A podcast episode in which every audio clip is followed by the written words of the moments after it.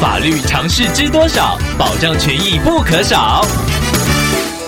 欢迎收听《法律知多少》时间，我们请到台湾瑞银法律事务所律师郑瑞伦来为您解答法律上的疑惑。各位听众朋友，大家好，我是郑瑞伦律师。郑律师您好，听众朋友麦克透过官网留言板想要请问您，他最近签了两笔临路土地，签约时中介告知听众两笔都是住宅区用地，后来在鉴定界限时才发现其中一笔是道路用地。由于听众已经付了部分的买地金额，想要请问郑律师，这样的状况有办法解约吗？还是有其他更好的处理办法呢？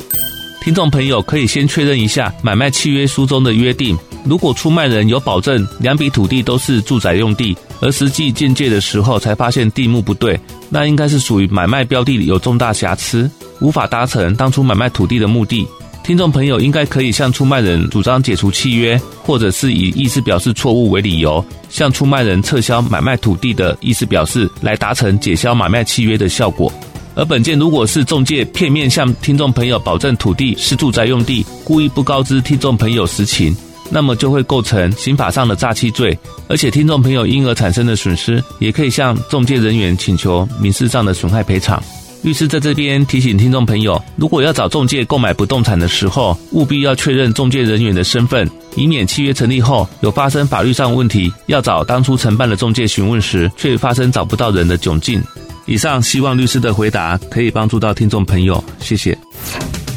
法律知多少？小小常识不可少，让您生活没烦恼。